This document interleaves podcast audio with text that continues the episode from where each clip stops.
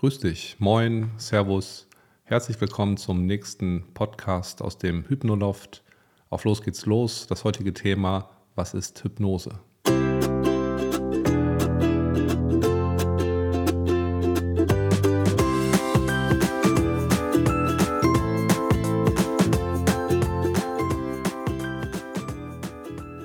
Hallo und herzlich willkommen zum Hypnosegeflüster aus dem Hypnoloft, deinem Institut für Hypnosetherapie und Hypnoseausbildung.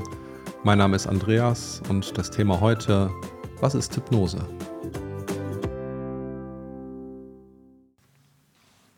Bevor ich jetzt auf das Thema von heute eingehe, möchte ich noch einen kurzen Rückblick auf meine letzte, das war auch meine erste Podcast-Folge geben.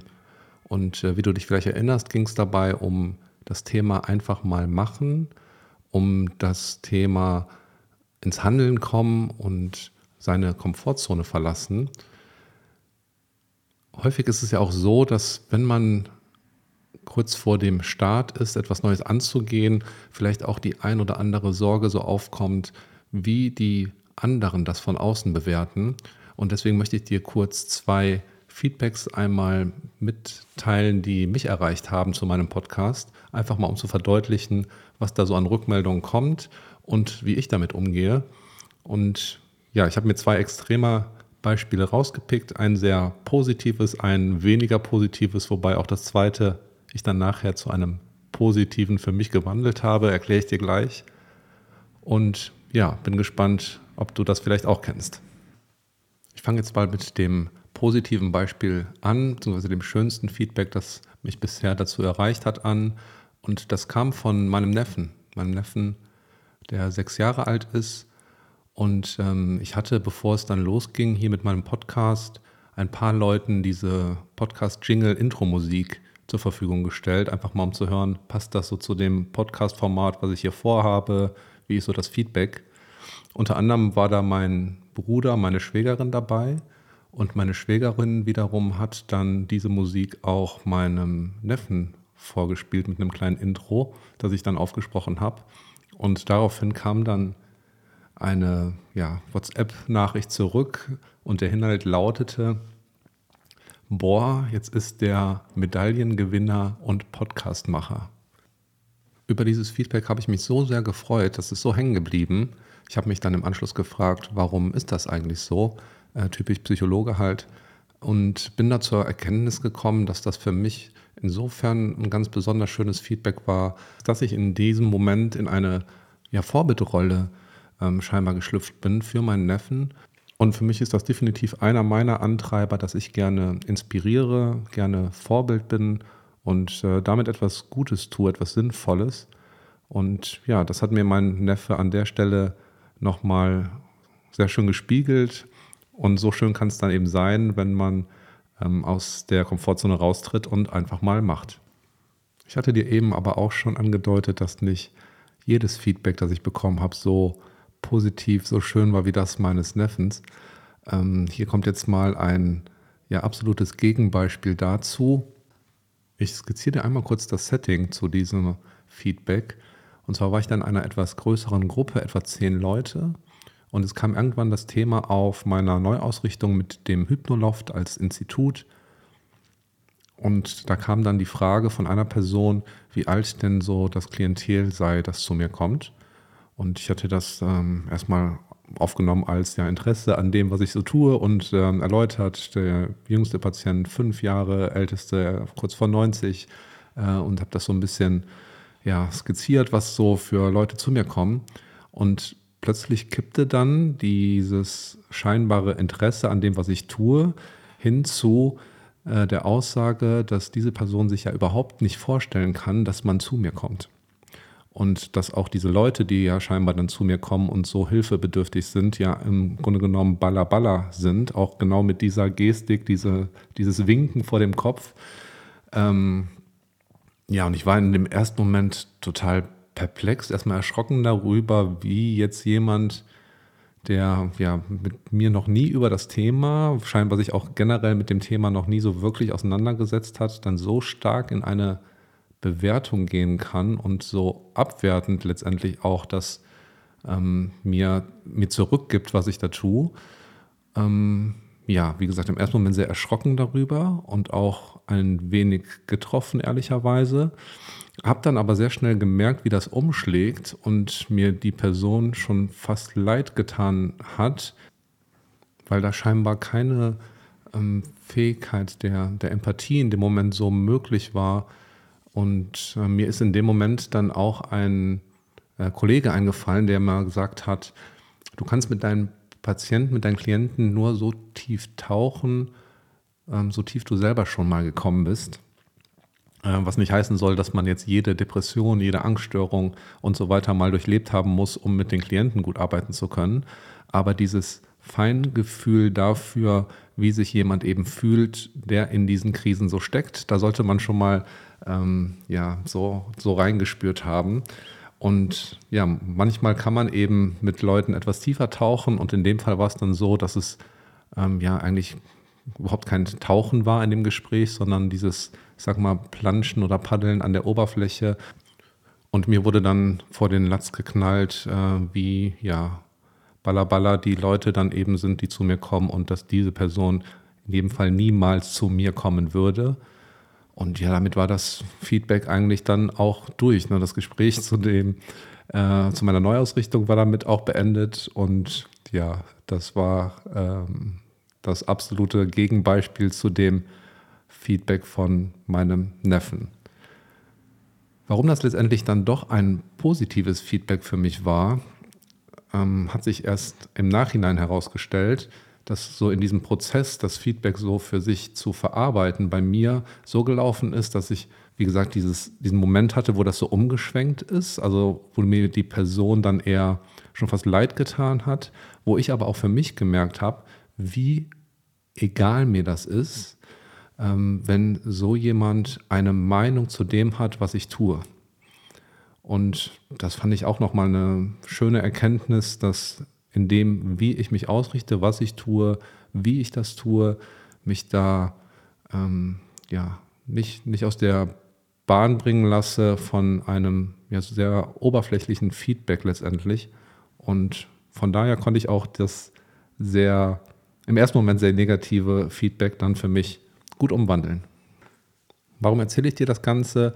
Ganz einfach, weil du hier an meinem Beispiel mal sehen sollst, dass ähm, ja, egal was du tust, egal wann du es tust, es wird immer Leute geben, die das, was du tust, eben nicht gut finden und äh, aus welchen Gründen, aus welcher Motivation auch immer ähm, nicht nachvollziehen können oder nicht nachvollziehen wollen, warum das, was du tust, für dich Sinn ergibt und sinnvoll ist.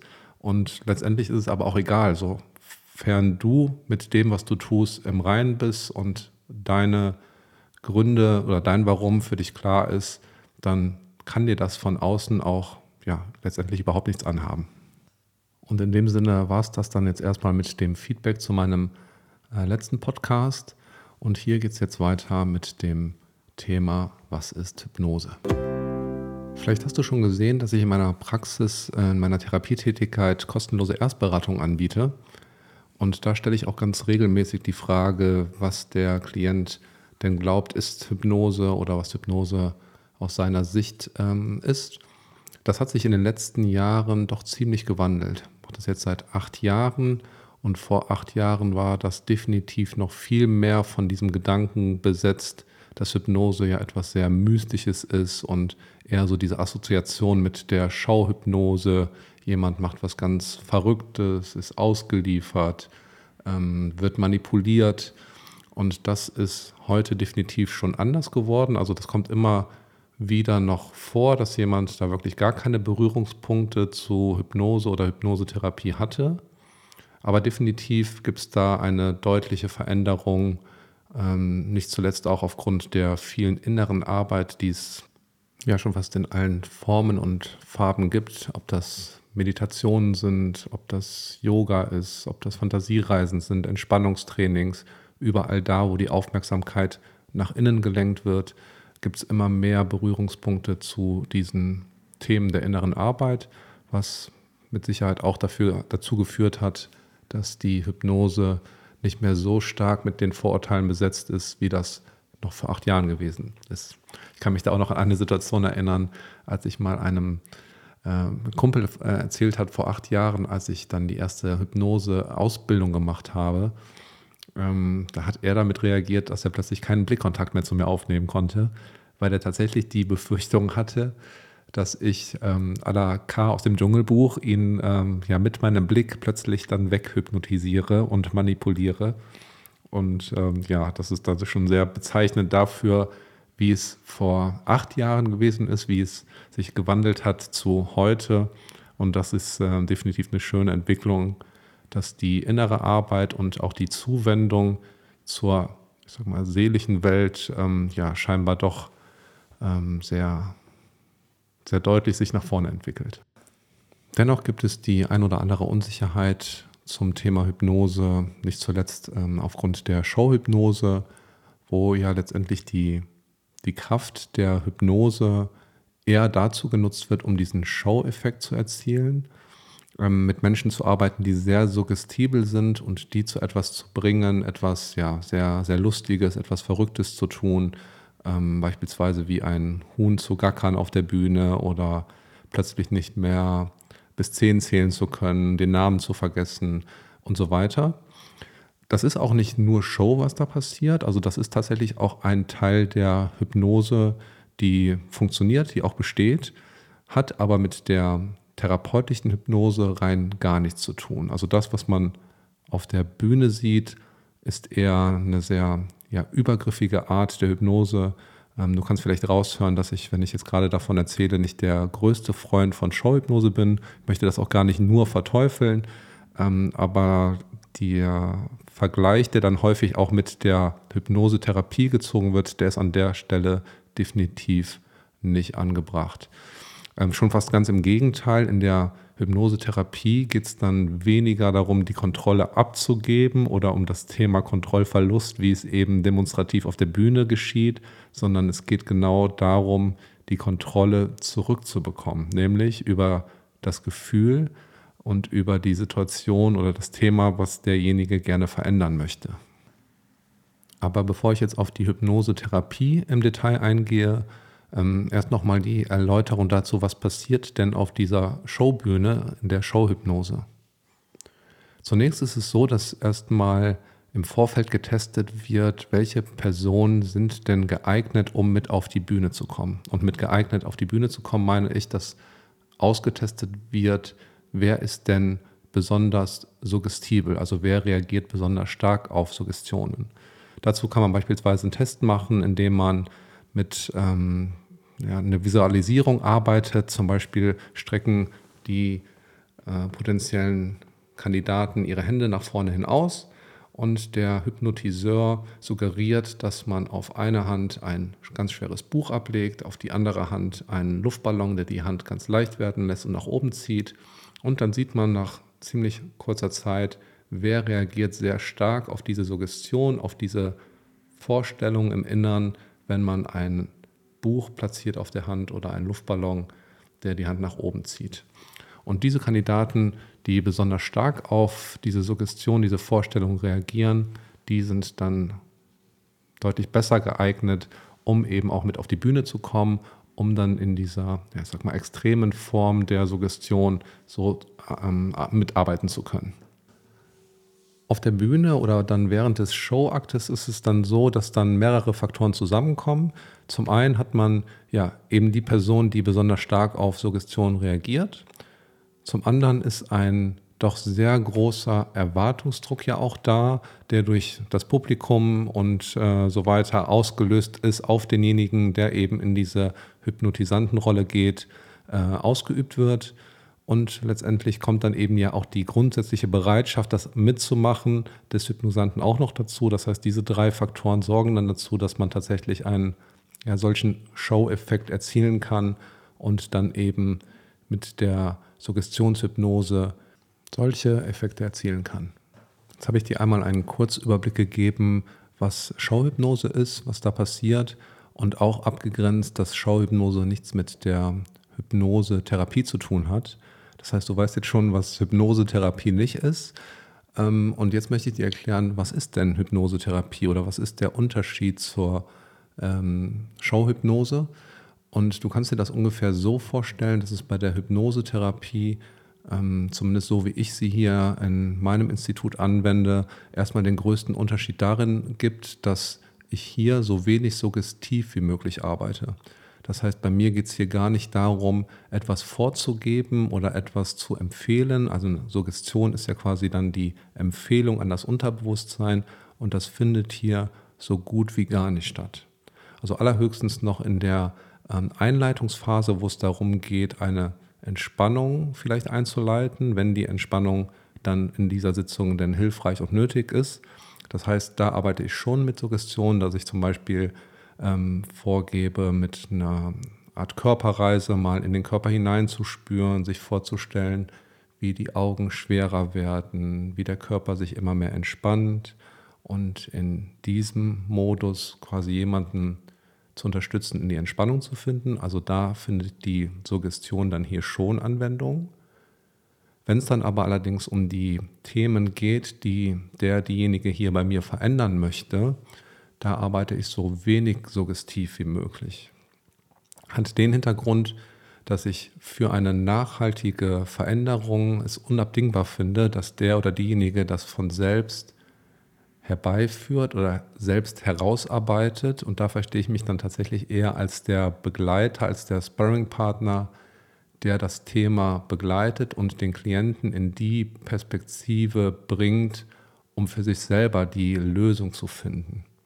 Und das ist ein Riesenunterschied zur Showhypnose. Das heißt, da geht es dann in dieser inneren Arbeit eher darum, Perspektiven herzustellen, die es demjenigen ermöglichen, selbst eine gute Lösung für sich und das Thema zu finden.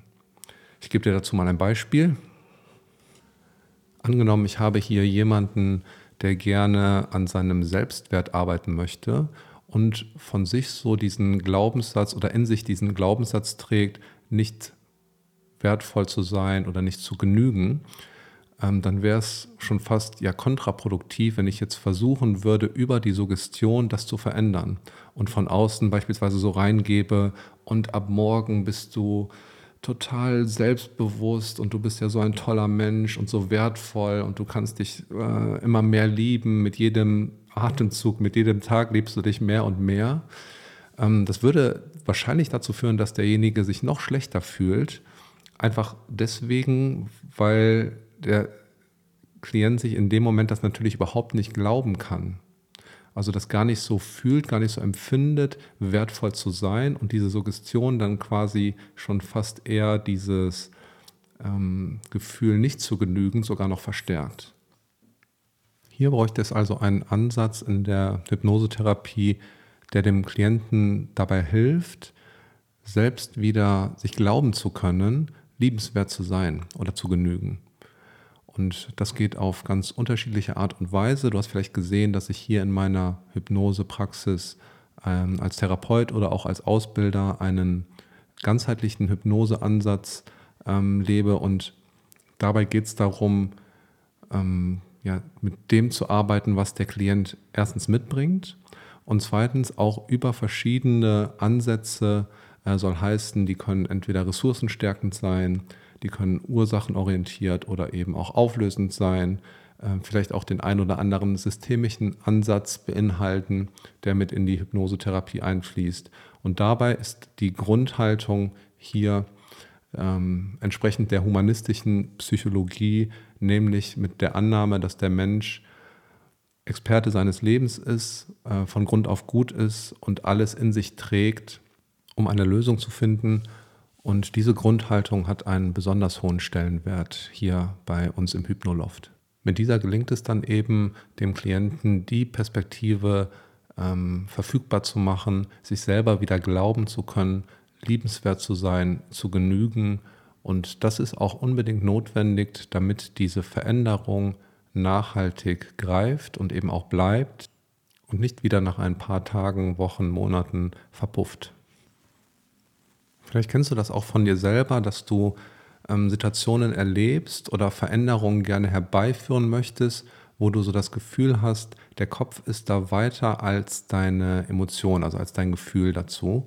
Und du hast vielleicht auch schon ganz häufig dieses Thema zerdacht und analysiert und weißt im Grunde genommen, dass vielleicht die Angst übertrieben ist oder dass du dich eigentlich viel selbstbewusster fühlen kannst in der einen oder anderen Situation oder dass trotz einer guten Vorbereitung beispielsweise für eine Prüfung du ähm, übermäßig mit Unsicherheit und Angst reagierst, obwohl du dir vom Kopf her im Klaren bist, dass du ja, hervorragend vorbereitet bist.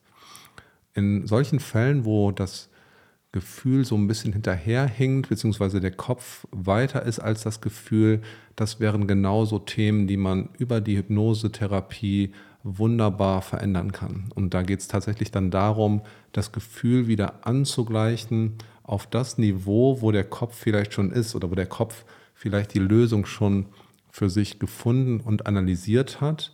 Und äh, dabei geht es tatsächlich darum, dass es sich wieder so anfühlt, wie der Kopf schon weiß.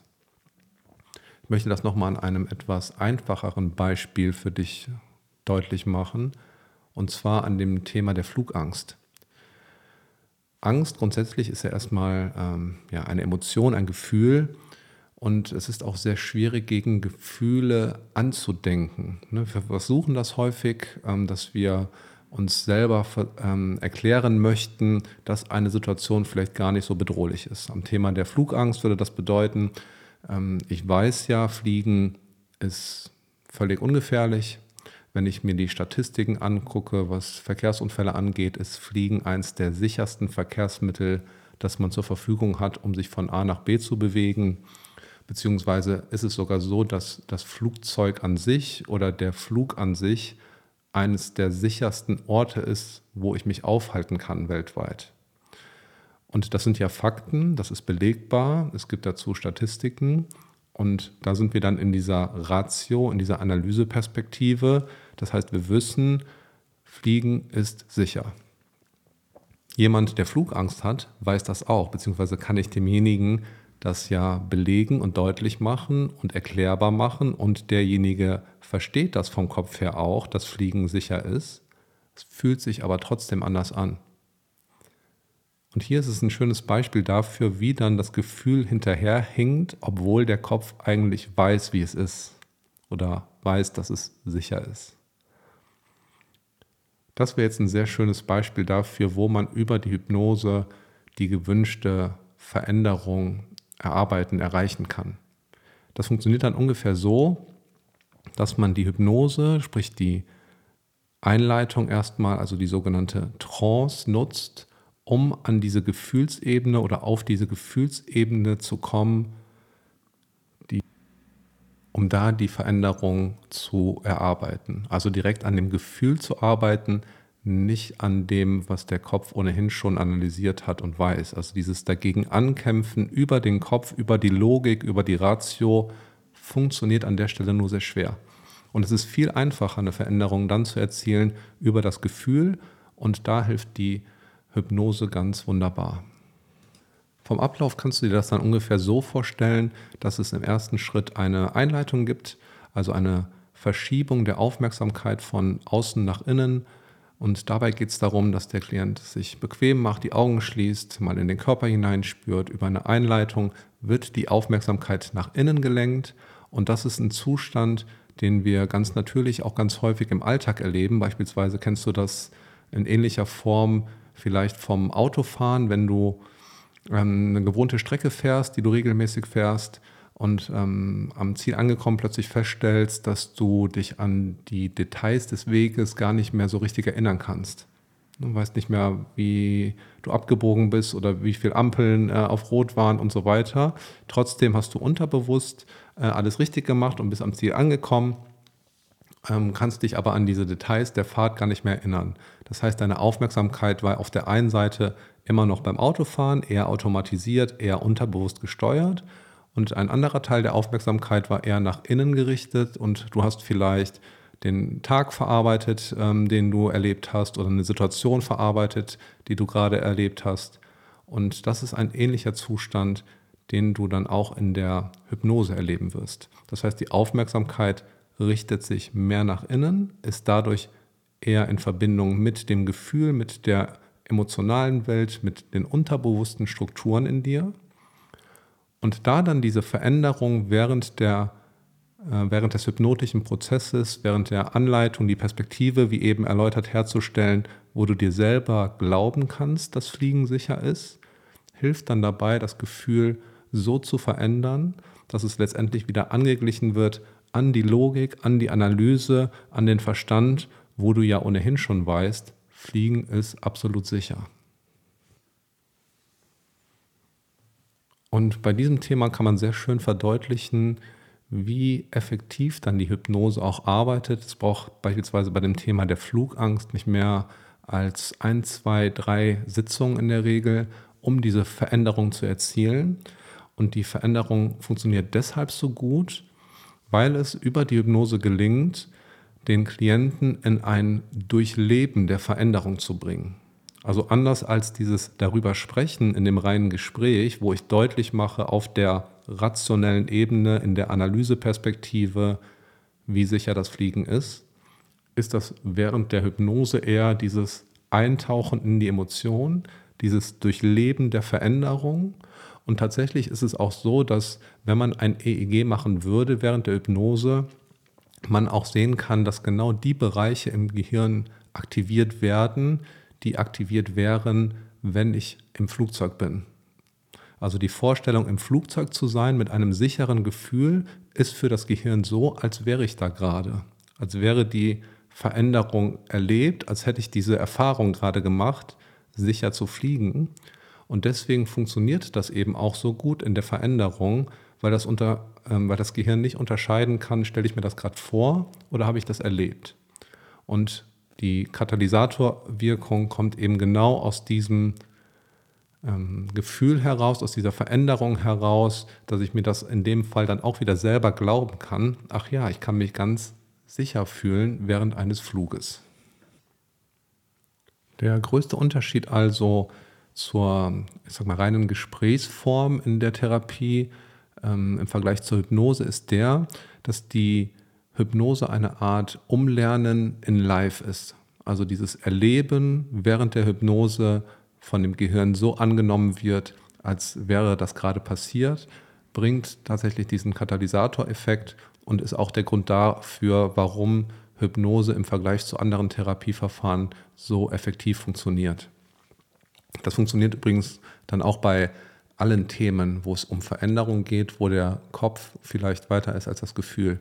Also das muss jetzt keine Angst unbedingt sein, das können letztendlich alle Themen sein, wo diese Veränderung auf der emotionalen Ebene noch ein wenig hinterherhinkt. Ähm, bei mir hier sind das ähm, sowohl pathologische Themen, also wo es tatsächlich um Störungsbilder geht wie Ängste, Phobien, Panikattacken, Depressionen, Zwänge und so weiter. Muss es aber nicht. Also ganz häufig habe ich eben auch eher Themen, die dann im Bereich eines Coachings stattfinden und dann eher anzusiedeln sind, zum Beispiel wie eben ähm, einmal erläutert bei dem Thema Selbstbewusstsein, Selbstwert, bei Präsentationen sicher aufzutreten ähm, und so weiter. Ich hoffe, ich konnte dir heute mal einen ersten Überblick geben darüber, was Hypnose ist, äh, beziehungsweise auch abzugrenzen die Hypnosetherapie von der Showhypnose, ähm, wobei auch die Hypnosetherapie nicht immer gleich Hypnosetherapie ist, ähm, das ist auch sehr abhängig von dem Therapeuten eben. Ich kann dir da nur empfehlen, dass du dich äh, im Vorfeld äh, schlau machst, mit welcher Art der Hypnosetherapie gearbeitet wird, ob jemand eher ähm, suggestiv arbeitet, eher auflösend arbeitet oder welchen Hypnoseansatz derjenige eben erfolgt. Häufig ist es so, dass eine kostenlose Erstberatung angeboten wird, würde ich dir in jedem Fall empfehlen das äh, in Anspruch zu nehmen, um erstmal so einen Eindruck zu bekommen, ein Bauchgefühl dazu, ob das so das Richtige für dich ist. Und ja, an der ähm, Stelle kannst du auch gerne mal auf meine Homepage gehen, wenn dich das Thema noch weiter interessiert. Da gibt es äh, unter der Rubrik Blog einen Artikel, den ich verfasst habe zum Thema Was ist Hypnose? Findest du auf meiner Homepage unter hypno-loft.de. Und ähm, da kannst du dir noch ein paar weitere Informationen zu dem Thema, was ist Hypnose, wie funktioniert Hypnose, ähm, gerne, gerne durchlesen. Und ja, in dem Sinne wünsche ich dir noch einen schönen Tag. Schön, dass du reingehört hast. freue mich schon auf die nächste Folge. Vielleicht magst du wieder dabei sein. Wenn dir der Podcast gefällt, freue ich mich über eine Bewertung oder über eine Weiterempfehlung. Also, mach's gut, bis bald, dein Andreas.